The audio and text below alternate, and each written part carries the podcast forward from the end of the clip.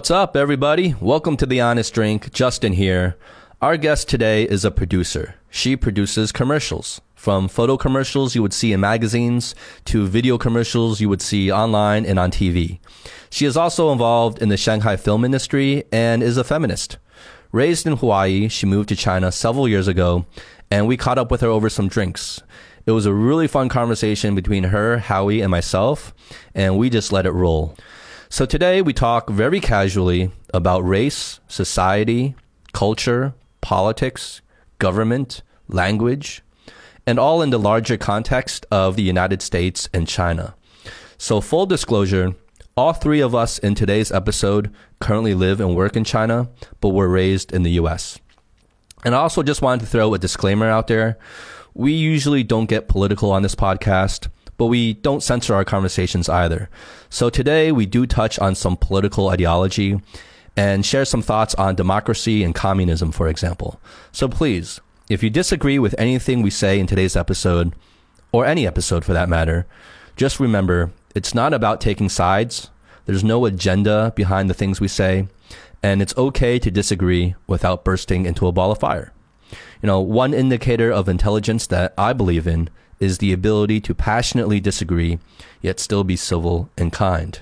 And to be honest, I normally wouldn't even bother with a disclaimer, but in today's world, you never know. So I just wanted to throw that out there.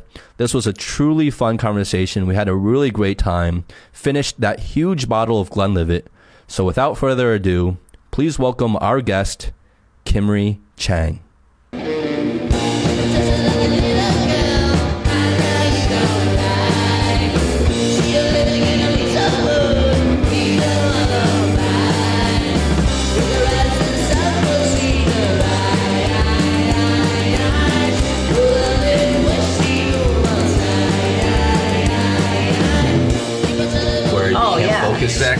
Of many thing. trades, master of none kind of feeling. You know, like I admire people that have known since 18 what they wanted to do with their life. I really admire those people. Oh yeah. Because they dedicate it and they're master of it and they can speak at length. Those are the, like the lucky few people that I feel. Yes. Yeah. But I mean, like even even people like I'm 34 and I'm like, what am I going to be when I grow up? Mm. Yeah. You know, like I'm in the same boat. genuinely. Oh, I'm in the same boat. Yeah. Welcome to the show. Yeah. Cheers. Cheers. Cheers. Hey. Oh, that's nice. hey. like now that you tell me like okay you're mixed Mm-hmm. and i look at you i'm like okay i can see it but if i just ran into you on the street not for a second Mm-hmm. What do you think? What would you think I would be? just white Just white. caucasian yeah caucasian But not like from a particular area. If you ask me like you could pass in my mind for like spanish Okay. um Yeah, I can see I get that. I like, get like that a lot. brazilian you know even um That's a new one. I haven't heard Brazilian in or while. just like plain caucasian like, Okay. you would be able to pass for that as well I get depending because you on just have a tan you know Well, this is the thank you. That's very kind of you. This is this is pretty white. Um, depending on where I am, Mm-hmm. especially in the United States, will change what people think I am. yeah So if I'm in California, I'm Mexican. really Yeah. And if I'm on, i can see that Oh, i can see that Yeah. Now that you say it, I can totally and see that. Especially when I wear like yeah, the, where the there's like earrings the, and the top you're thing, wearing and the yeah, earrings, very like you look very you have a top Spanish. in That's hand? what Yeah, definitely. So, but if I go to like, wearing a if I go like yeah, that's all good. yeah, if I go to Washington Heights, I could like I get PR a lot. really? Um, if a very small subsection of Beverly Hills, Uh-huh. I've gotten like uh, people come up and speak Farsi to me.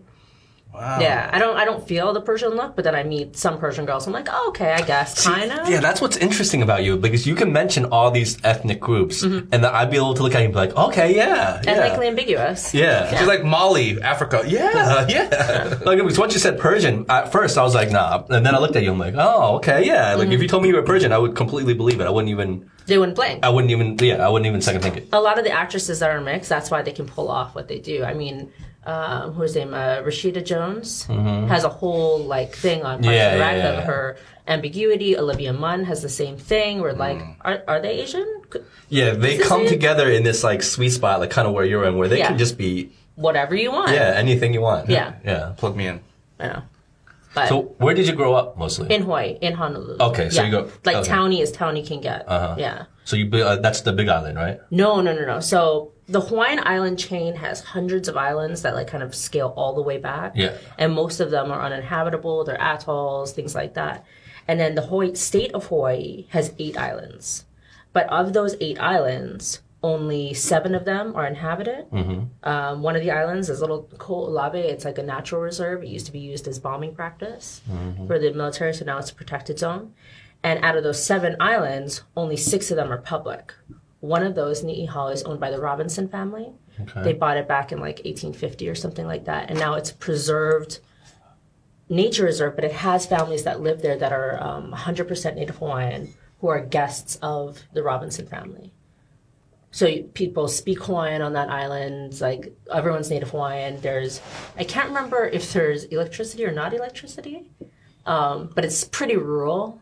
And like the kids have to travel by boat to the next closest island for school.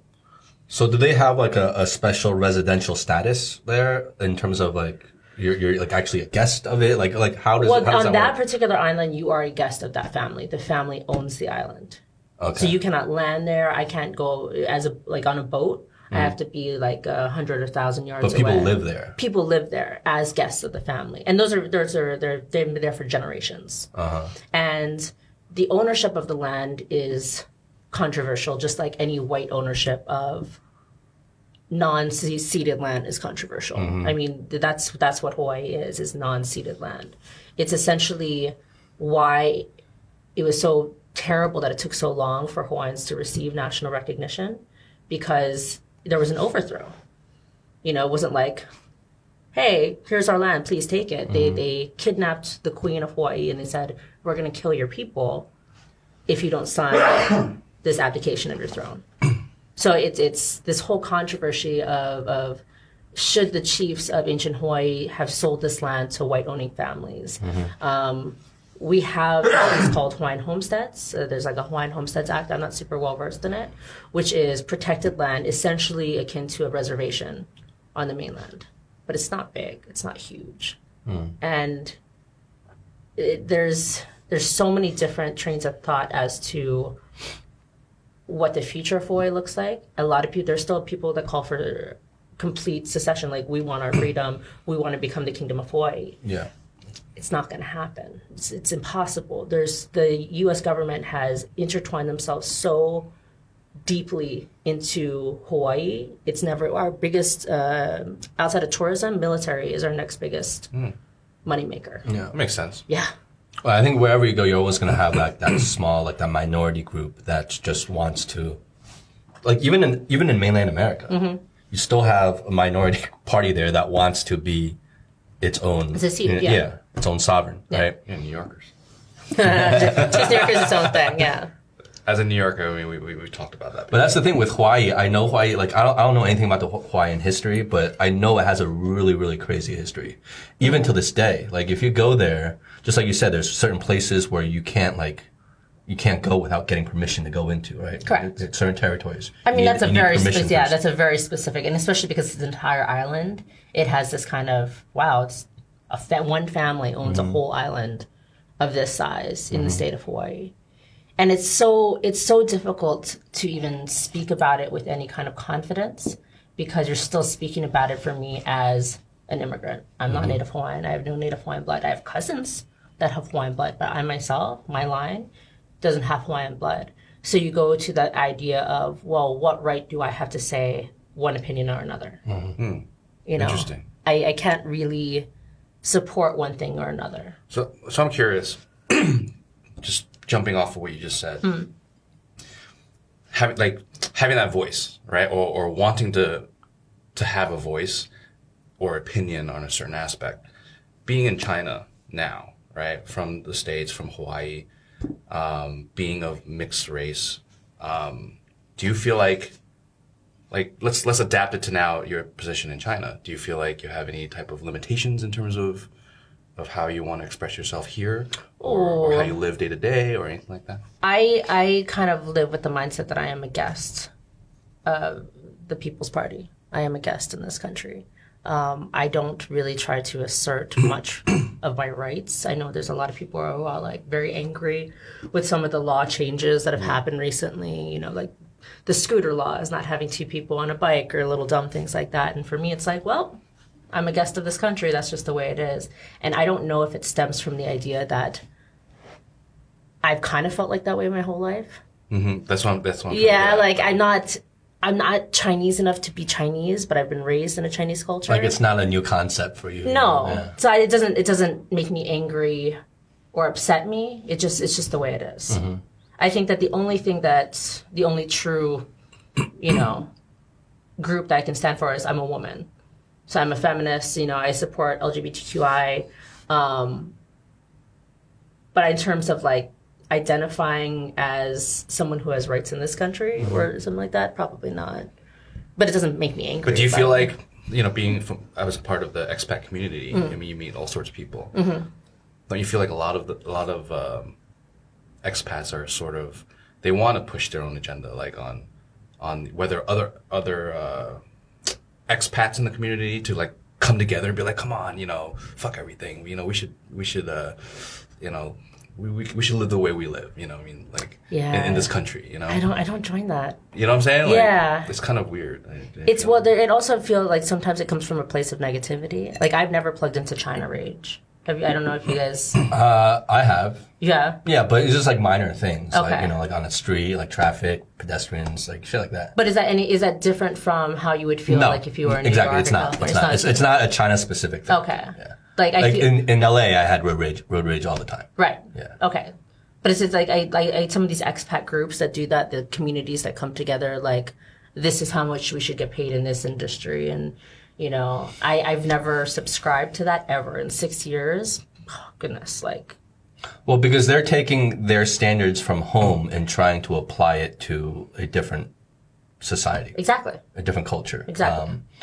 and they're not, they may not be taking into account, you know, because everything has to be balanced. So if they feel like as an expat, I do this in this industry, I need to get paid this much, um, they may not be considering the balance with, you know, how much a local in that same position, mm-hmm. in that same industry, same job, same qualification, let's say, mm-hmm. but just not an expat. He's a local Chinese person or she's a local Chinese person. Mm-hmm. How much they would get paid. But they, I don't think they're taking that into account. But as from, a, from, if you're looking at it from the standpoint of China, they have to take everything into account. You know, I mean, they have to balance that whole scale. Yeah. You know, it can't just be because you're an expat and you were getting paid that much, unless you are quali- or, you know, you, you qualify for a higher. Unless pay. you're at that level, or uh, you know, you're coming in. yeah, because of your skill yeah. set or whatever, right? And the states has that too, except we call it we call it a legal visa process. You know, Mm-hmm. we absolutely qualify the the worth of an individual, whether or not they can be paid in our country and even just enter the country. And I look at the pay scales here, and I know some people say you cannot compare the two, but there's no reason why I should be getting paid four times as much. I mean, sure, if you want to give me that, I'm not going to complain. yeah, yeah. But I, there's no reason why I should be getting paid four times as much as someone who not only has an equal skill set, but probably speaks more languages than I do. You know, it's it's so I, I don't I can't join those groups or I can't I don't identify with some of the things that they plug into here. Mm-hmm. I'm very easygoing. Because when, when I first moved here, I was I was sort of like that, you know, in a different way, It was m- more in a social politi- social kind of connotation, where I, I would always argue with locals hmm. on like social standards, way of living, you know, mm-hmm. value system, like that kind of stuff, like argue. And it, it wasn't until a couple of years after integrating myself into the culture um, that I sort of step back and kind of look from both sides hmm. and understand that yeah, I just grew up in a different environment, and doesn't mean that that environment is right. You know? Yeah. I mean, I'm not saying that the environment or the way of thinking here is right. I'm just saying that there's checks and balances. There's there's yin and yang. There's you know good and bad. Yeah. So Yeah. I mean, I think what a lot of people do, um, because I, I, the way I, the reason why I feel this is because I had to catch myself before, right? So people think of it just in terms of right and wrong, right? Oh, this is the way it is here. Like, I don't agree with it. It's wrong. It's just wrong, right? So morally, they draw a line, right? Or prince, like, on their principles, right and wrong. But they're not also not taking account, you know, kind of time because a lot of the, the, the, you know, the things that you say people are against or don't like or are complaining about here, they might be right. A lot of them, they have a point. Like it is wrong. It does suck that it is that way. But they're not taking account like China's developing. It needs time to catch up on a lot of kind of social, socially, in a lot of ways to kind of mature and and develop, and it gets better year by year, generation by generation. It takes time. These a lot of things, but people are applying like the standards, like let's say the standards of the West. Like, oh, in the U.S. it's like this, so why why isn't it like this right now? Yeah, but go back 50 years. In, in Exactly. America, Go by, go yeah. back 50 years in America. It was kind of rough around the edges itself. You know what I mean? It was, it was, it wasn't, it was, wasn't like it is than is 50 today. years, Yeah. So it takes time for cultures and societies and masses of people and countries to kind of come up and mature. When when is that line though? Eh, That's that's always the question that I hear a lot. It's um kind of similar to when are you an adult? When can you you serve in the military and smoke cigarettes and, and drink alcohol? And we decided as a society in America that this age was the age that you can smoke cigarettes. Yeah, it's a This very age- arbitrary It's line. arbitrary. Yeah. So my question, I use that as as a comparison to how many years have to pass from the Cultural Revolution. Let's just use that as Uh-huh. our marker, right? Let's say everything started from zero. Phoenix rises from the ashes. Yeah. Everything starts from zero. How many years have to pass before we before like hey, we're, we're behind stop? schedule, guys. Yeah. we're behind schedule, guys. Like I, I've been caught. I, I've been here not. I've been here off and on for nine years, Mm-hmm. and for good for six years. And I've seen myself change to adapt to the culture here. Mm-hmm. That when I go back to the states, I see myself bringing it back. Biggest example is lines. Oh, I'm like elbows out. like my mom, my mom caught me. I went on a trip with her and my sisters a couple year, a couple years ago, and I did something. And my mom, who is super chill and uh-huh. like we're adults now, so her and I are friends. She caught me by my shirt, which she never does, and she's like, "I taught you better than that." Oh, wow. What and were it you was, about to do? I don't know. It was something pretty bad though, like crossing the street without any kind of like. Kind of like a fuck you to the cars. I'm gonna do what I want to Yeah, do, yeah, yeah. or like you know, not letting an old lady pass me. I can't remember what it was. It was something significantly rude that my mother was mm-hmm. would be like, "What the fuck, doing?" dude?" yeah, like who are you? Yeah, and I and I and I carried that back to the to the states with me, and I know that I've learned that not from old people here. I've learned that from the new generation. So you talk about people need time. These new generations, terrible, need to die out for the mm-hmm. new generation. The new generation knows this. They're already acting like this, and so forty years from now, are we still going to be making excuses of? Well, they're only eighty years. Like, Yeah. You know, so where Yeah. is that line where we can Exactly. There has to be, there has to be, the, the time element has to be in some sort of context. Yes. right? I, I agree. Um, but I think, and yeah, I agree with you. And what where that line is, I don't know. I, I am not qualified to say that, but I I do feel that now it hasn't really been that much time, especially with a country as big and as diverse mm-hmm. as China, with the size of the population that, that it has, mm-hmm. right? It, it needs a lot of time. And it was coming from, it wasn't coming from just kind of mm-hmm. like a budding, you know, nice, you know, economically, you know, sustainable country where it was like, it was people were starving here really just a few decades ago you know what i mean? It's not it wasn't really that long where it was just really bad here right? And the kind of the kind of like growth that has experienced just in a short period of time obviously we all know it's it's crazy right? It's mm-hmm. astounding. Um, so it's like that social element that needs to that's almost kind of, kind of going to kind of lag behind the infrastructure. Mm-hmm. Because the hardware the infrastructure that's the easy stuff right? Mm-hmm. As long as you have money you can build it and, Yeah. and it goes up right away especially here in china. Everything gets built so fast. But culturally socially people need to catch up and they need time for that i would give it like maybe another let's speak in terms of generations instead of years Okay. right so maybe i would say another um, three generations So our children's children's children. Our children's. That's a lot of generations, Children's children. So maybe two Our- generations. our- oh, so our grandchildren, our grandchildren. Can I just Yeah. put something in perspective? Um, you've been you've been here for what? Like not off and on nine years. Nine years, right? yeah. Okay, so let's call it ten years. Okay. Let's compare Shanghai ten years ago and now. Software wise, there's already a huge difference. Yeah. Yeah. Do you remember Look at the when way- people were QQ? Do you remember QQ? Yeah. No, but No, no, even- but let- let's be but clear even about like- what you mean by software. We're talking about software cultural. as in culturally. Cultural. Yeah. Oh, culture yeah. software. like the way okay. people the, not software that way but like in terms of like the way like for example let's call let's let's call it driving manners right All right. it's already a huge difference you, you're on the road even like four years ago like the, the drivers are just nonstop cutting people off just mm-hmm. like wild wild west and which like let's compare it to new york which is still like that but here already you feel like uh, when I'm in a car, it's uh, I, uh, a lot. It's a lot better now. It's not It's a lot slower. I don't know if lot it's a lot better. compared to the way it was. I don't know. I really don't know. Really? I, I feel like there's. I feel like I feel like, I feel like I feel like in the manner of driving that specific example from my experience right now, like it, I, it's better, but it's very incrementally. I feel like it's huge better. because It's don't not- I mean I drive here too. you know what I mean? That's true. And so like my road rage level has is a lot Has le- reduced, less yeah. than it used to be. Like before, you might remember me. I was like I hate driving. It was like this is the worst thing. I still hate driving, Hmm. but it's but it's a little more tolerable now. But to Kimmy's point, like it could just be um, that there's so many more cars on the street now, so that's why traffic is moving slower. It's so much slower. And because it's moving slower, more congested, like there's really nowhere else to go. You know, people just have to go in their lanes. well, also too, they're they're also um, enforcing the rules. I Yeah, mean, yeah. A lot more I- law enforcement. They started say they started that this That's whole train with that the scooter laws, and I, I can only talk about scooter laws because that's what I drive. um, last year, about April last year, Okay. And it was okay very slowly for like six seven months, and then all of a sudden when I came back in January, I think I got like six tickets within the space of twenty like twenty four hours, 26 Mm-hmm. hours, like stupid stupid reasons, like. Reasons I should have gotten a ticket to be honest, but it was to the point where I was like, "Oh fuck!" I gotta start following the rules. Exactly, exactly. And I was- there was a switch for me. Because you I were wouldn't care you were before. spoiled by it. You were Absolutely. spoiled. Like we were all spoiled by like like I think when we all first got here, right? Like I'm not sure what, when did you get here? 2010 was my first time here. Doesn't yeah. So we're about the same time. I'm 09, right? Okay. And he's a little bit before that. So we were all kind of spoiled by the kind of like the shit we can all get away with when we know. first got here. Like we got away with a lot. It's the of Wild shit. West. Yeah, Yeah. exactly. The Wild West.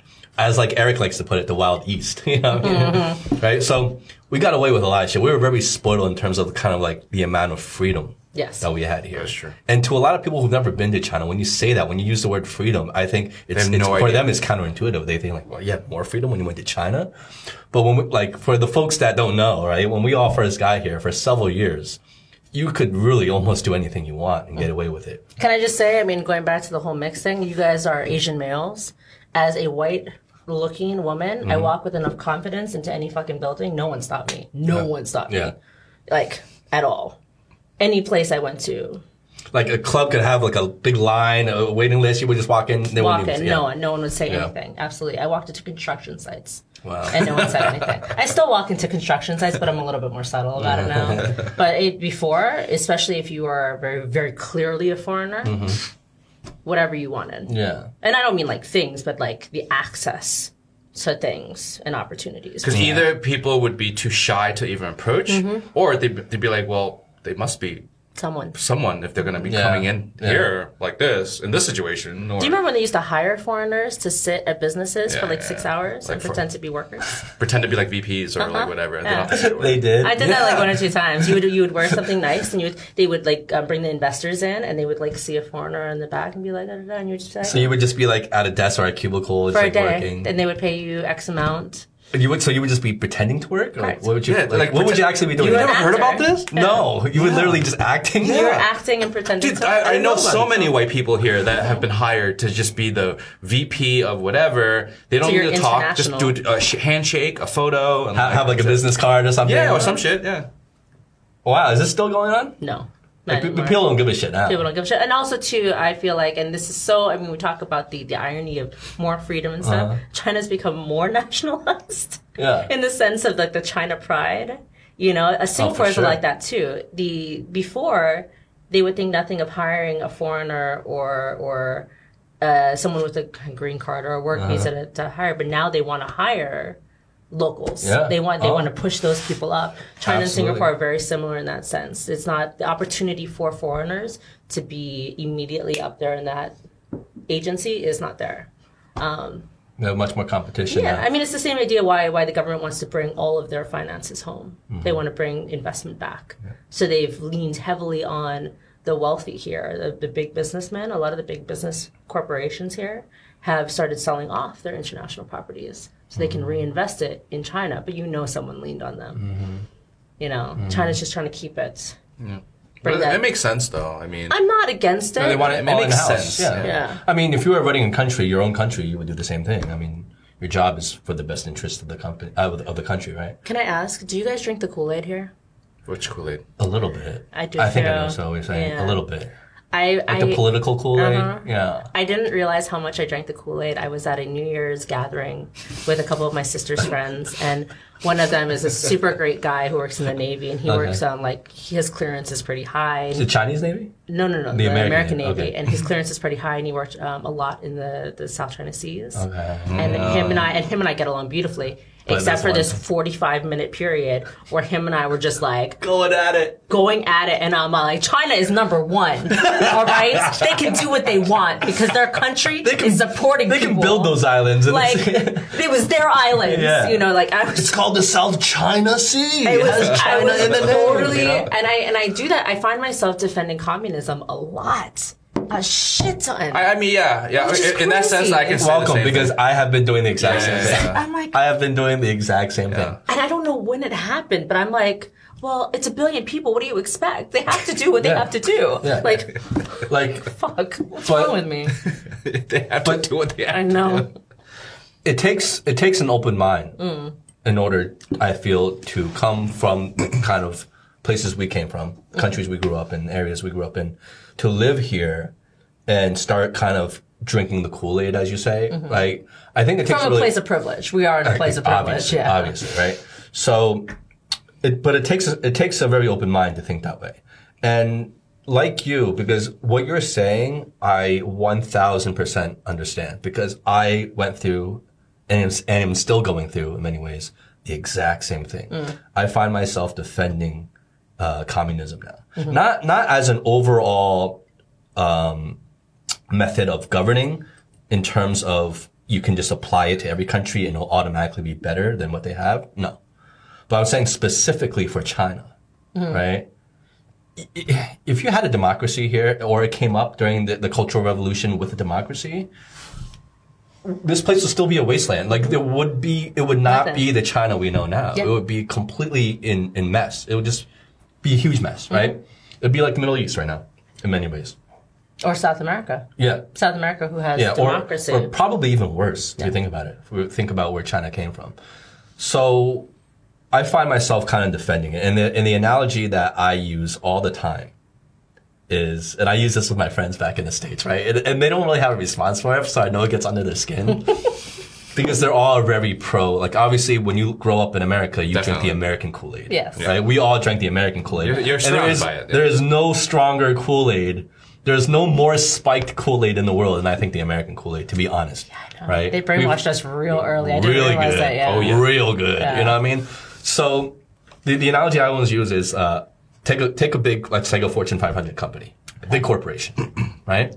And you're running that corporation. So you you got you have thousands of people under your employ, right? Um, and let's say you're the CEO or the chairman. Would you, and you were gonna hire, you had to find a replacement for the CEO Okay. and you were supposed to bring on a new CEO, right? Person to kind of run the whole company. Would you relinquish the right to choose that CEO to the whole company? So that includes the interns, that includes the janitors, that includes the, the night security men, that mm-hmm. includes, you know, all the staff and managers and everybody, right? Everybody that's involved in, in that company. No, it's too emotional. But it's not only too emotional. They're, they wouldn't be educated enough But to know thing. what's going on with But all the the company. thing. They're not qualified, but it, that's the thing is that when you're not qualified, you go on emotion. Exactly. It's when you're you're not qualified. I vote for. Well, I like that red shirt. It looked good on them. They seemed like a nice man. That's that's it's an emotional true. reaction. Yeah, You know. So you, no, of course not. yeah, of course not. And that's why companies are not run like that in, In general, reality. yeah. Or anywhere. You know what I mean? There's there's a board, right? There's there's uh there there's shareholders where but it's really just a board and they all are very qualified to be there or most of them should be anyway. And it's it's in a room where you decide who the next CEO is going to be. That's what America does. We just don't call it that. Okay, so so You don't think the next president has been chosen already? You don't think this group has been hand selected by the DNC and the, the I am GOP completely open to 20 that years ago? I just didn't know you were- you were- okay, you were going down that path now. Obama was hand selected from the time he was 32 years old. He was on the radar. You know, I, I, I've worked with a lot of people that have worked with the Republican National Congress and, and, and the DNC, And there's people, that's their job, is to identify rising stars and future politicians. You know, they had a whole joke on Parks and Rec about mm-hmm. like, we've seen what you do on TV. We think you'd be a great candidate for X, Y, and Z. They're hand selected. My president has been hand selected for me, which is fine. I accept that. So you don't believe in the power of the vote in America, or do you feel it just it just does so little? I feel that people have a false trust in the process. I think that if people were, I think if the process is more transparent and people really knew what they were voting for, I think that the vote might be a little bit different. But true democracy, absolute democracy, mm-hmm. doesn't work unless you're in school camp and they're saying, hey guys, do you want carrot sticks or grapes for snack? That's true democracy. No. Other than that, but even that's not true democracy because I've, already, yeah. I've already chosen your options. Yeah. True true democracy never existed. Just like true communism never really existed. No. No one no one oh, actually executes it to Well, that's the, thing. true- People have tried to execute true communism, and it's been. I mean, Pol Pot tried very, very hard. You know, so did the Bolsheviks. I mean, I mean, it's it's you, people try to apply true communism. Communism on paper actually it makes sense. Makes total sense. Mm-hmm. total sense. But oh, there's only one way that it doesn't make sense is why would a janitor make as much money as a doctor when a doctor has to put in all this schooling and uh-huh. and and we're we're also kind of equating jobs as this is all equally important when they're not all equally important kind of thing. But it's it's true democracy doesn't exist. I I really believe that. And so what you're talking about in communism, I just feel and the reason why I started drinking the Kool-Aid uh-huh. is that at least they're honest about it. At least they're, At they're least, open it. Yeah. at least they're open that this is not my choice, that they're deciding this for me. Versus America, where they're telling me, "Oh no, you have a choice, you have a voice." Not really. not, yeah, they're kind of hypnotizing you yeah. then being like, yeah. No, there's other. There's there's there's. I'm allowed to protest openly. I'm allowed to criticize government openly. There's a lot of other ways that. But in terms of this specific topic, Mm-hmm. no, it's exactly the same. But America tries to pretend, tries to influence me into thinking that I have a choice and I Mm-hmm. have a voice in this process. But I don't believe that. Is that bad? Is that like? Is No. that very bitter? No. I mean, I agree. There's a, I think there's a bit that, um, who was it? I think George Carlin, one of the stand but I think it was George Carlin that he did, and he was basically, and he was doing this bit, and he was talking about, um, he was talking about the United States, and he was talking about democracy and our freedoms, right? And everyone believes in we're the greatest country in the world because everyone here we're all free, right? We have freedom, freedom, freedom, freedom. You always hear that, right? It's such a key word. And he's like, if you really want to know about your freedoms, you know, go back to like the 1940s. If you were Japanese, uh, you know, you can, you know, ask them about your freedoms because they were, they were American citizens. They were all American citizens. They were just ethnic, ethnically Japanese. All got sent away to concentration camps. Didn't have a single right to do anything about it. So, I mean, at a flick of a switch, if they want to, they, they can just do what we feel the communists will do and have done just as easily Yeah. if they wanted to, despite And your have. Mm-hmm. despite your quote unquote freedoms that you have, right? Yeah. So at that point, what do you do? What do you do? You subscribe to a particular system? Do you find a country that is that meet that ticks off at least most of the boxes? You know, like it, it's or do you evolve and accept? You just pick a place based on other factors and say, okay, well, I just have to accept Well, the I system think they have in place. I think without getting too deep into it, it's more about um, you know if you're making a personal decision for yourself or your family, let's say, then it's just about your quality of life. Like if you if you find you have a better quality of life here versus there, then you go there. Here, you know what I mean? You stay here. well, how's your but- quality of life here? It's good. You think it's better than it would be in the states? I don't know. Ah, I don't know. I, I don't, I, I'm not quick to say that it will be, but I really don't know because I don't think it'll be any worse. okay. I don't think, I, I, I feel confident that it wouldn't be any worse. I'm just thinking, would it be any better in the States? Like, like, would I, would it, hmm. you know what I'm saying? Like, Yeah. Like there's a baseline that I'm confident I would have in both places. And that's, it's the same baseline. It's just like, what's, what's like, what's the, what's the ceiling? Okay. You know what I mean? Let's say I was to move to the United States for an extended period of time and let's say, you know, what would my life be like in terms of the potential it has there versus the potential it has here? And where is that ceiling, right?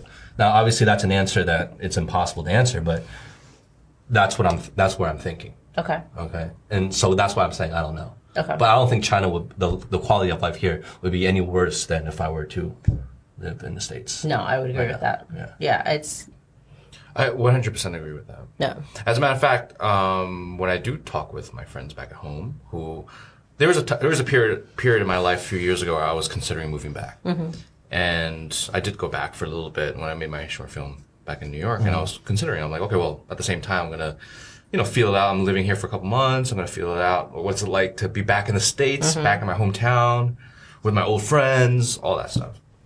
And I mean, did I enjoy myself? Of course. It was it was nice to see old friends back in my old city. Mm-hmm. But at the same time, I was pretty happy to come back. You know, like you know, like wh- where is that ceiling that you're saying? I feel like the ceiling here is higher, uh, whether professionally or even non-professionally. I feel like being in Shanghai, I can only re- compare it to New York City. I don't know about other suburbs, second tier, third tier cities. That may be a different story. I'm only going to compare Shanghai to New York City. So here, I feel like friends my age or younger or older, um, in general, uh, tend to be more outgoing or driven or I, I don't know. It's just it's just different energy. It's a different energy still, right? Um, that's one. Two, professionally, it's a lot more open in terms of growth, uh, growth route. Filmmaking, for example, commercial industry, you have a lot more uh, opportunity. You have a lot more aggressive uh, investment to expand the business Access. yeah, access. people, yeah. Like for example, if I'm here, maybe it's only maybe it could be because I've been here for a while. But if I wanted to, let's say, access a celebrity, or if I wanted to do something or find money or whatever, I feel a lot more confident here to be like, I'm going to figure it out and it's going to happen. Can I ask? Can I ask on that celebrity note? And this is very interesting. You've Sure. been here twelve years. Twelve. About About. yeah. So you're saying I say, Howie, I need a celebrity in this place, Mm-hmm. and you say, okay, yeah, give me a couple calls. It's you know. Mm-hmm. Uh, Kevin Bacon, what is it called? Uh, six, Six degrees of se- Kevin Bacon, separation. yeah. Kevin Bacon, this shit, and and and I get it for you, and you feel confident in your ability to do Mm-hmm. so. Now, and I think about this all the time. If you had lived in New York for 12 years, also just as dedicated, also working Mm-hmm. towards the thing that you were working on here, is there a chance that possibly you would have the same network to access Mm-hmm. Okay, Kevin Bacon? I, I have an answer to that. I have an answer to that. Maybe. Okay. But I feel like the chances are still higher here because of cultural differences. ah, And what's the cultural differences? What do Chinese people rely on here? I feel like this is a puzzle. Hold on, I really want to Yeah, get what do this you mean? answer Like right. in general? Like, or like, what are you, can you be a little more Hot water. specific? Uh, when doing business or working with friends. Or Guanxi. what- exactly. Ah, okay, yeah. so do the guanxi as long as you play the game right and you, you've been like building your guanxi, you've been building your network. There's nothing you can't LA do. is like that. New York is like that. but not to the degree of Well, it's not. It's not an accepted open topic of. I yeah, it's not okay. I would say it's not, yeah. Uh, Yes, it's there, but it's, Okay. it's sort of it's just like the political system. It's like America. It's like as you were saying, it's Yeah. sort of under the radar. It's like yeah, you think you're free, but it's it got some other no, shit going on here. Well, do you think that the what what you guys are talking about, right? Um, do you think that has something to do with maybe more of like the industry you guys are in? Because you guys are both in the kind of like the filmmaking, entertainment industry here. Um, and the reason why I say that is because different industries are are on different competitive scales depending on where you mm-hmm. are. So in the industry that you're in, if you're in America, let's say you're in California, obviously, mm-hmm. the competition there is just going to be so much more mm-hmm. It's- crazy, right? I mean, that's fucking Hollywood, right? So versus here where it's still crazy, but it's not Hollywood, right? Let's be real, right? So, so maybe you guys have like I hate to use because it's not it's it's much more than the cottage industry here, obviously, but it's more of that kind of feeling, I guess, where you guys are, it's like it's kind of this like this groundswell, especially now with creativity and artists and filmmakers and writers kind of c- coming together. So there's that energy kind of buzzing and people are kind of it's like the whole industry is kind of coming up together, mm-hmm. right? And you guys can ride that wave with it, so to uh-huh. speak. Mm-hmm. Whereas if you were to be in Hollywood, I mean, it's it's set. You know, the rules are set, the structure is set, the hierarchy is set, People everything don't is leave. set. That's why.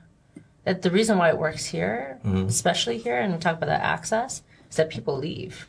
If people stayed, I would be at the bottom of the totem pole. I wouldn't have access to anyone. But people leave here, and so as they leave, these Mm-hmm. Point. spaces become created, and these vacuums that you fill. Maybe you're not qualified to fill that vacuum. Maybe you shouldn't be jumping up those. The But there's an opportunity, there's a There's opportunity, boom. and you jump and you're there. And so I have access to that person faster. In LA, no one leaves. Mm-hmm. People stay and they sit and they build on those those relationships And they hold on to it with And they dear- hold- dear life, uh, right? Dear Like, life. yeah. And so you're never given an. Uh, there's no vacuum that you can fill because that guy's been working there for 30 years. You know, he's he's built his way up since he was 22. Here, people are here, yes, for long periods of time. But I can name on one hand the people I've known that have been here for 25 years, mm-hmm. maybe, if that, and they're not in my industry. You know, I, I've definitely jumped the gambit of, of you know, how you have those tiers of friends. Mm-hmm. So you have people that have been here for zero to three years, mm-hmm. and then three to seven, and then seven to twelve, and then the people who are for twelve plus. And then as you move from tier to tier, you start associating with the tier people in the lower tiers less. The people who tell me they're here for a year, I'm like, Yeah. oh, so nice to meet you. Yeah, Have a nice yeah, life. yeah, yeah. You know, like We're very different. We're very different. Like, like, why am I like, going to invest in you? Yeah, like, come, I'm- come talk to me in at least five years. you yeah, like I'm not gonna get my heart broken when Yeah, you leave. It's yeah, too much. I've, I've I've been to too many goodbyes. Like you don't know yet. Like you don't you don't understand yet. Come talk to me when you know. And so like it's it's you talk about it, maybe it's an industry thing here, but I think it, it applies to all these industries. Not people that, especially foreigners that move here. Very few foreigners, unless they get married to locals and this is their life, mm-hmm. are here for life. And so you come into it knowing that at some point, an opportunity is going to be created for you. You just have to wait for it. And you don't get that feeling when you move to New York or LA or any other city. I know that if I just wait long enough, something's going to happen and I can jump into that position. That's a really good point. Yeah. Yeah. Never thought about it like that before. That's a really Well, especially especially in our Yeah. industry. Which which goes back to the whole ceiling thing. That's why the ceiling here, I think, is higher. Hmm. You know, so if I'm just gonna just talk about this small bubble of industry of filmmaking, um, yeah, I mean, it's one of the biggest growing, fastest growing sectors mm-hmm. of, of, of business here, right? Mm-hmm. Filmmaking. So yeah, that that ceiling is definitely gonna be higher because the hunger is there, the investment's there, the eyes are there, all that. But I mean, I feel like you can switch it to anything. You know, I feel like you can switch it to, um, let's let's say I don't know, restaurant business because we have some friends doing restaurant business and stuff like that. Like, I feel like if we if we if if you and I were like, okay, let's open up a restaurant tomorrow, forget about the reason we have, uh, forget about the connections we have with other restaurateurs. But like, I feel like if we didn't have connection with, with restaurateurs, we would still have that confidence to be like, let's just figure it out. We can do it. Mm-hmm. But I feel like if we were back in New York, it, it, it we would have a, a slight hint of maybe hesitation of be like, but how, how are we going to do this? We got to figure out how to do this, right? You know what I mean? Like mm-hmm. it's just a little different. I just feel like the mentality is different. Can I ask? And this is, I'm really curious about this. Yeah. I didn't grow up with like, I mean, I had a very middle class lifestyle. I wouldn't say my family is poor, but my parent, parents sacrificed to send us to good education. And I definitely didn't have as much money as my friends' families did, but I definitely had more money than other people did. If you grew up with money, there's a built-in confidence there that you could do that. Like if I grew up with a silver spoon in my mouth and someone said, "You need to get a hold of this restaurateur," I'd be like, "Oh yeah, sure, easy, done." Yeah, because But I think I think a lot of it comes from you see like the people before you, you see people around you or your parents kind of have those kind of resources. Mm-hmm. And you have you have a con- well, I, I mean, I've had people disagree with me on this. Money gives you a confidence that yes, you still have insecurities, but money gives you certain levels of confidence. I think that's case by case. money. I think that's case by case. Do you think so? I think it's case by case. Ah, I, I mean, I, not to say that I've, I've met people with money that are not insecure. Most people I'm with people with money that I know are insecure, but I'm talking about in terms of feeling confident enough to know that you can go and find someone. If I asked you to go and find a celebrity or restaurateur, you know immediately because you are in a certain class of society mm-hmm. that you can find this person. Well, let's. I won't feel like let's that swap out that word. Like, like, do you feel it's confidence? You feel confident enough, or do you think it's because they feel privileged enough? I don't even No. think they think of the word. I just think that they've. It's in their. No, but how would you describe it? You know, what I mean, if like, someone asked me to find mm. a restaurateur, if I if you had asked me this when I was 16, I'm like, I don't know any people that own restaurants. What are you talking about? But here, because I've been around that world, I feel confident that I can find that. Mm-hmm. Now I know people that at 16, whose parents were restaurateurs or they were in that field. It's not. They don't think about the fact that it's privilege or access or confidence. It just is. Mm-hmm. It's just something that's in their life. well, they have just those resources floating around them. you It's know, there. just growing up. Of course, my mom knows the ambassador of Bulgaria. Mm-hmm. like you know, it's like it's very casual. It's not like a. It's not a act of privilege. It's not them being pretentious. It's, It's like just, it's not a brag. It's just no, like it's just a all. fact for them. It's just a stating a fact. It's absolutely not a brag. It's just a fact. And not to say that I'm. I feel like I'm in a different tier here, but I wouldn't have that confidence back home because I still feel that I'm competing with the fact that I don't know anyone, that the fact that I didn't, you know, I didn't go to a, a an Ivy League college where you have all these networks. I didn't work in a finance industry. I didn't work from, if you want to talk about from grassroots, I didn't work in one particular industry from the age of 20 on. Mm-hmm. I've had like 900 different jobs just from coming to Shanghai, you know, but in Shanghai, it doesn't matter. It doesn't matter. Someone could come into the movie industry six months from now, and they will have nearly as much access as I do within a year, if they work hard enough. Really? Yeah, I feel that way. If they if they really if, if someone if someone like I had an intern come and work for me, and they they kept their head down and they worked hard and they met people and they did the job, they would have just as much access as I would. It's funny. It's, six years it's funny you're saying that. It's it's like the the whole idea of the American dream, but it's almost like the Chinese dream. Hmm. Like a lot of people here. I mean, as friends or non-friends in our circle, or whatever. It's like, you know, they they want to do something. They put their mind to it. They try to do it. And I'm not saying that these particular friends are super successful or anything, but they do it Mm-hmm. Yeah. you know and and that's just the it's just funny to me where if you're if you're only living in america in the bubble and you look at china as this communist country uh, you hear me say the china dream like Mm. if you if you want to do something you can do it I think just yeah. just do it and we, we all we're all like in agreement that you can do it you can Yeah. do it I'm not saying it's gonna be easy but yeah you can do it I feel I'm, I I feel like a funny better is that, person right? It's here. But you only you only discover that, or you only know that by being by living here Living as long as here. we've had. Yeah, you know what I mean? yeah, Like yeah. unless you've been here and really understand what it is to live here, like you're you're, you're never gonna know that, and you're, you're you're gonna refuse to accept to even believe that. You know, especially if you're like raised in somewhere like the states, right? Like before, if you were talking to me, you know, like 15 years ago as a kid, raised raised in the states, and you were telling me everything you're telling me now, like fuck you, man. Like that. I mean, like I wouldn't believe you. I, I would think you're trying to brainwash me. You know what I mean? But you know, having been here and really understanding it, it's it's it's it's true. I mean, it's hundred percent true. But you're not you're not going to know that until you, you until you just live here for an extended period of time. That's true. I will say for me, it's a little bit of vanity. It's it's um, we talk about that transient society and and people leaving. Mm-hmm. Every person that leaves makes me not more powerful. That sounds like I'm a superhero. It it gives me more legitimacy in what I do and I know. Mm-hmm. Every person that leaves, I know more. I know more than the next person that comes in. Because you become that senior. Yes, exactly. Like as a senior, I mean, look at your difference when you're a senior in high school and a freshman in high school.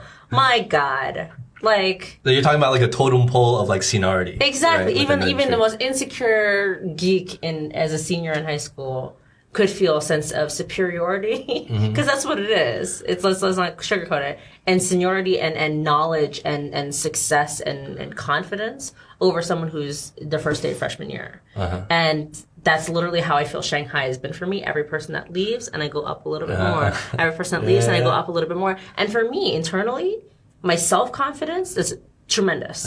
It's been tremendous for me in terms of my confidence and how I interact with people professionally. And you know what's amazing? I'm just going to interject for a second Yeah. Mm. because we've talked about this before. And you have this confidence and, and you're doing your thing and you don't speak Chinese fluently. Nope. Uh, how broken is it? Pretty broken. Pretty broken. They're broken like you couldn't. You had to be escorted up to this. Okay, so when, So it gets, when, you, when you put me on the spot, it gets very difficult. People speak to me, and I will get probably about eighty percent. Now that is not consistent. Mm-hmm. I understood everything that woman was telling me, with the exception of a couple of words. She wanted to know whether or not you were the foreigner or the French foreigner that lived on this floor. She wanted to escort me up because someone told her that they needed to be people, strangers in the building needed to be escorted up. That's not true. It's fine. but it was, but I understood what she was saying, and I was responding to her in Mandarin. Now, if you put me in another situation, that doesn't mean I'm going to understand eighty percent. And people that they, they watch you, they're like, mm, "That's not eighty percent. That's not eighty percent." Like, fuck you. Like, I know, I know.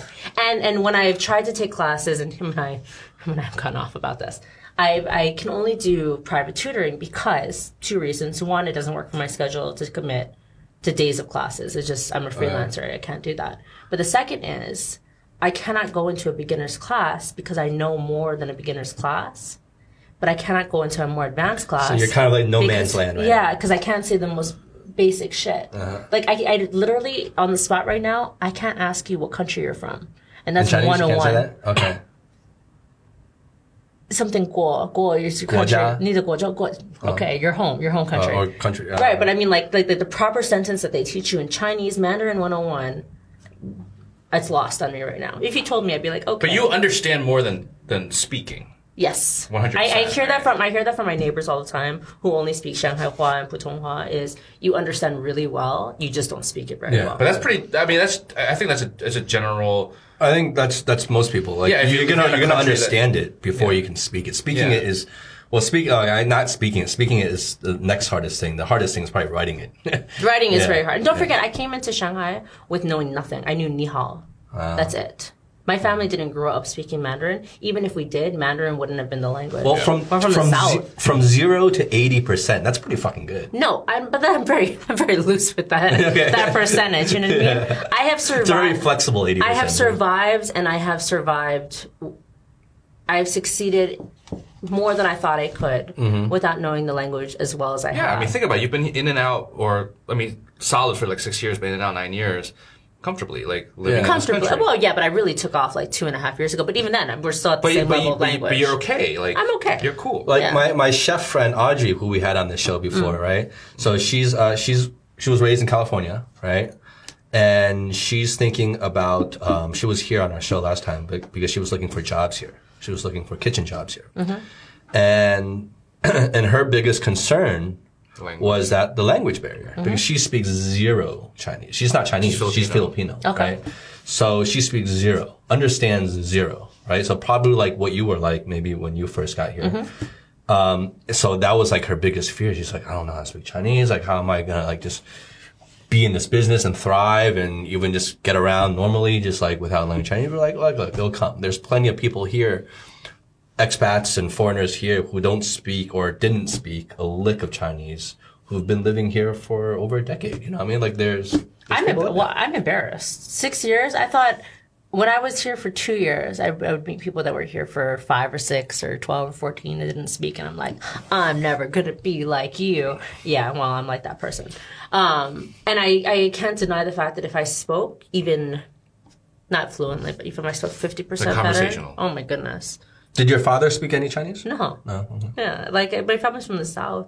We spoke a very specific dialect to the south, not even just Canto, like a specific dialect. Okay. My baby sister speaks Mandarin, but she also studied it from age 11 to 22. Oh wow. She went to Beijing for a year. Like Wow, didn't come what me, home. Yeah, like like back in 2007. Is she a translator or something? 2006. No, she works in she works for a theater group in Minnesota. Oh, okay, cool. Um, but I remember when she came to visit me, Uh-huh. and I didn't realize how good her Mandarin was, and she would argue with me. I've always noticed this actually. On a side note, people who learn Mandarin when they're 11 versus as an adult, you meet an adult that learns Mandarin and they learn it to a degree of success. They're always all like. Get out of the way. Watch me speak Mandarin. and they're very confident about this. People, and this is not just her, people I know that learned it from 11, for some reason it gets, especially our generation, it gets drilled into you, you're never going to be good enough. It's never going to be fluent. So they're always like, oh, they're always self conscious oh, about oh, it. No, no, no, I don't know how to speak. And so I remember her being here. The ayis in my compound would come up and be like, oh, Anita Meme Zainari. They wanted to hear her speak. Mm-hmm. And people who spoke Mandarin would talk to her and they would come to me later and be like, her tones. I mean, because she got rote memorization, her tones were flawless. And she herself didn't feel super confident. Plus, in at it a 'cause young age, I mean, you're it's, much it's more in, like a sponge. But she hasn't she hasn't practiced it in a while, so she didn't feel as confident. Mm-hmm. But I remember this one particular moment where she couldn't remember the name for bike handlebars, Okay. and she was really upset with herself because she had ridden a bike in Beijing for a year and she couldn't remember how to say bike handlebars. I still don't. I don't. I don't. If you ask me, I don't know. But I was I'm all thinking about like- it, I was like, yeah. How do you say back I- we- we- we- my, my big joke is that if someone said, "Hey, you have ten fingers, you lose a finger," not my thumbs because I love my thumbs. You can like, but if you had to lose a finger to have half your sister's Mandarin ability, take them. Take it. Take a finger. All your fingers? Not all of them. Take Oh, one. just like one finger. One finger. Take my It's pinky. pinky. Take It's gotta be the pinky. but take a finger. I would. I would lose a finger. I would. If, if I could speak fluently and write, read and write, Ooh. I might consider losing a spleen. Is that bad? no, I, spleen's useless. I would, you- I'm gonna have my doctor friends kind of arguing with me that like Lose. that's Or let's up the idiotic. ante. Kidney. You have two kidneys. You can live on one, but not as well. Fluent Mandarin, Re- writing and reading. Fluent Mandarin, writing and reading. Would you lose a kidney? Go. Yes. Yes. Yeah? Yeah. I mean, like, look, that's that's a big challenge because l- knowing knowing Would you lose six inches off your height? Oh no. I mean, I'm five one. Exactly. What, what does I got to lose? Like Jesus Christ! Actually, no, not for that. So you, know feel I have nothing to lose in height?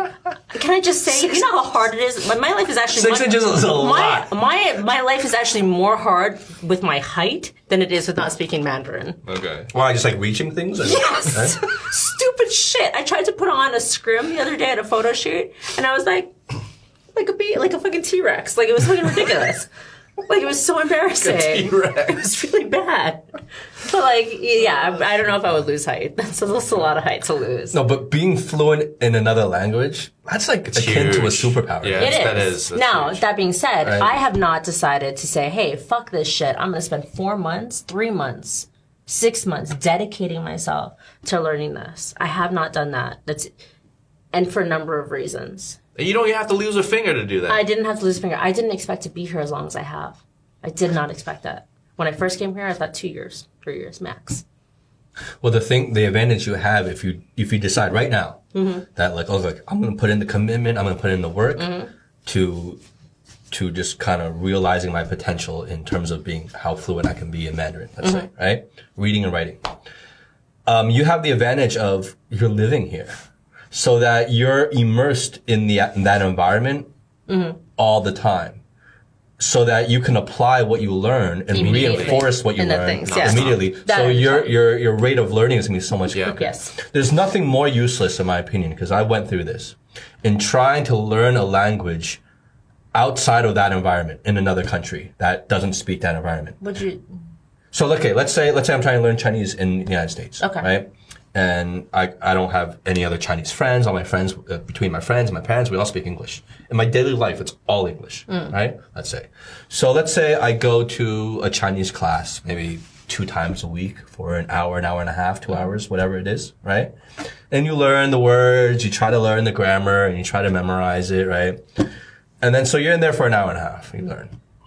You walk out of that classroom, all the hours outside of that one hour and a half in your day, you're list, you're hearing, mm. you're speaking, you're singing English, not Chinese. Mm. So it doesn't get reinforced. There's not that subconscious of it being kind of like. yeah, so, so you're not forced to use it and to hear it and to listen to it and to say it all the time. Mm-hmm. So then everything, or at least a, a, a significant percentage of what you learned in that hour and a half class goes out the window. That's true. And you have to relearn it the next. So it's so slow and useless to try to. I Unless your feel- work ethic is ridiculous. And I knew, do know people like this that like have, like have Kobe Bryant work ethic. Like then maybe you. Unless you okay. make it like a passion and you're Yeah, like so honed in on you it. you immerse yourself into it. Yeah, then you immerse yourself into Yeah. it because then outside of that class, you're going to be thinking about it. You're going to be speaking it. You're going to be writing it. Yeah. You're going to be applying it, trying to apply it Yeah. in all facets of your life, right? But that's what it takes, yeah. right? Because if you less of doing that, you have to you totally just ju- jump into the deep end, kind of, and live in that country. And even if you're not even taking classes, just like you, you're going to start picking it up. Yes. Yeah, yeah. That's, And you do. I use myself as, as an example because when I moved here, I, I really didn't speak Mandarin. Yeah. And I had a job interview in Hong Kong where they tried to speak to me in Mandarin, and I was like, I maybe understood 15% of what you said. Mm. And I could not, like, you know, respond in Chinese. And he's like, okay, we got to learn it, right? So, you know, I moved to Shanghai. I, I got a tutor. I told you this, right? I, I had a tutor for about four months. Wow. Only four months. It's still but- a while though. I mean, yeah, four yeah. months, but like three times a week.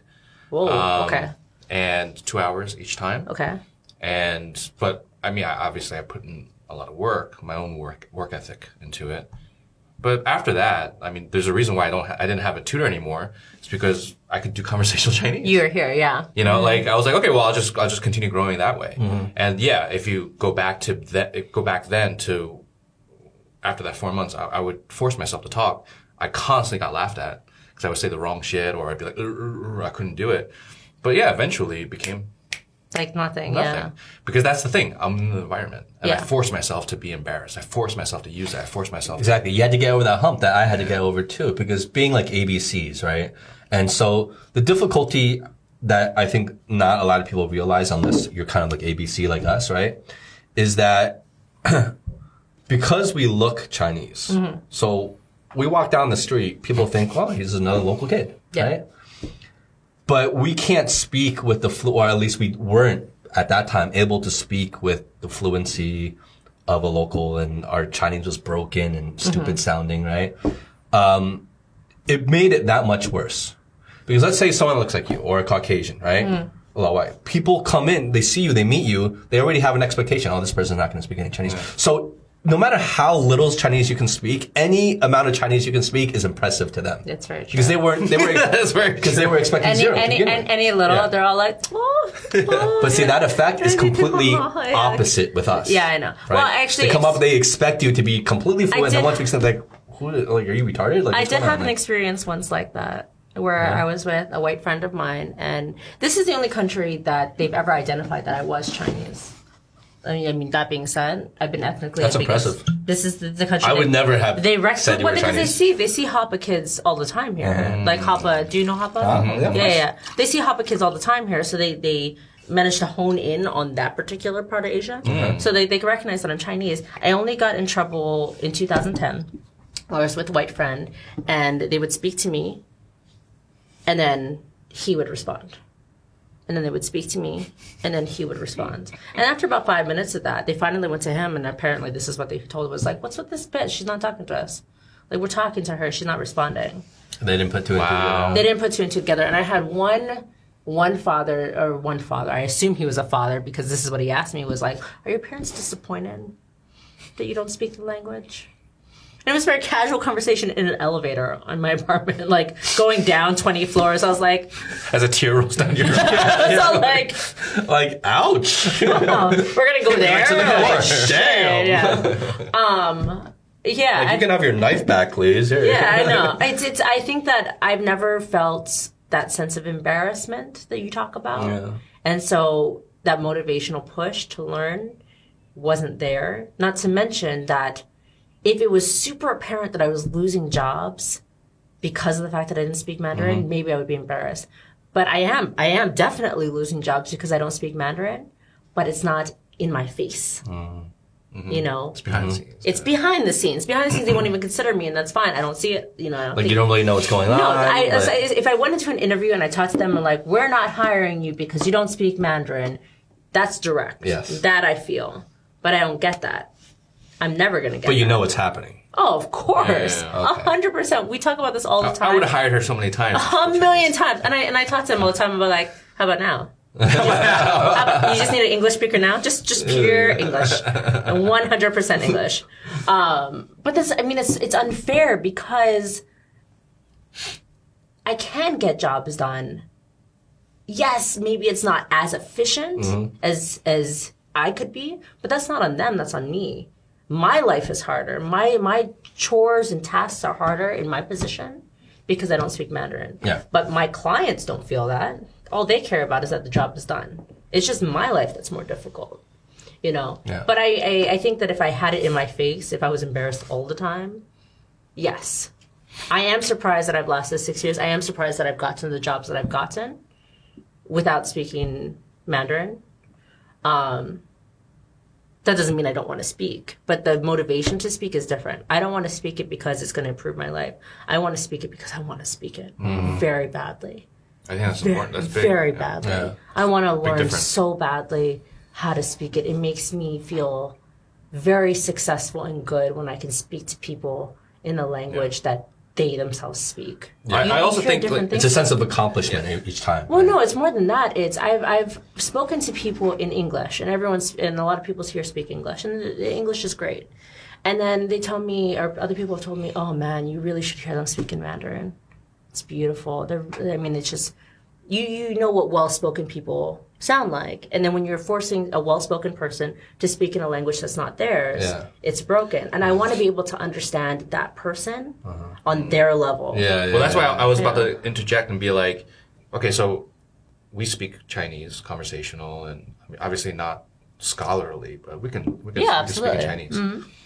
And when I hang out, because I really enjoy hanging out with local people, and because it's, it's a very different atmosphere, and sometimes you just there's it's just it's just a different vibe, and I like to be around that. I've been around situations where I'm with quote unquote scholarly Chinese people or people with a with a lot more like deep rooted culture that have a lot more topics to talk about that's not just about modern topics. And I've been in those situations where they get really deep and they get like whether it's political, cultural, historical, whatever, they get really deep about it.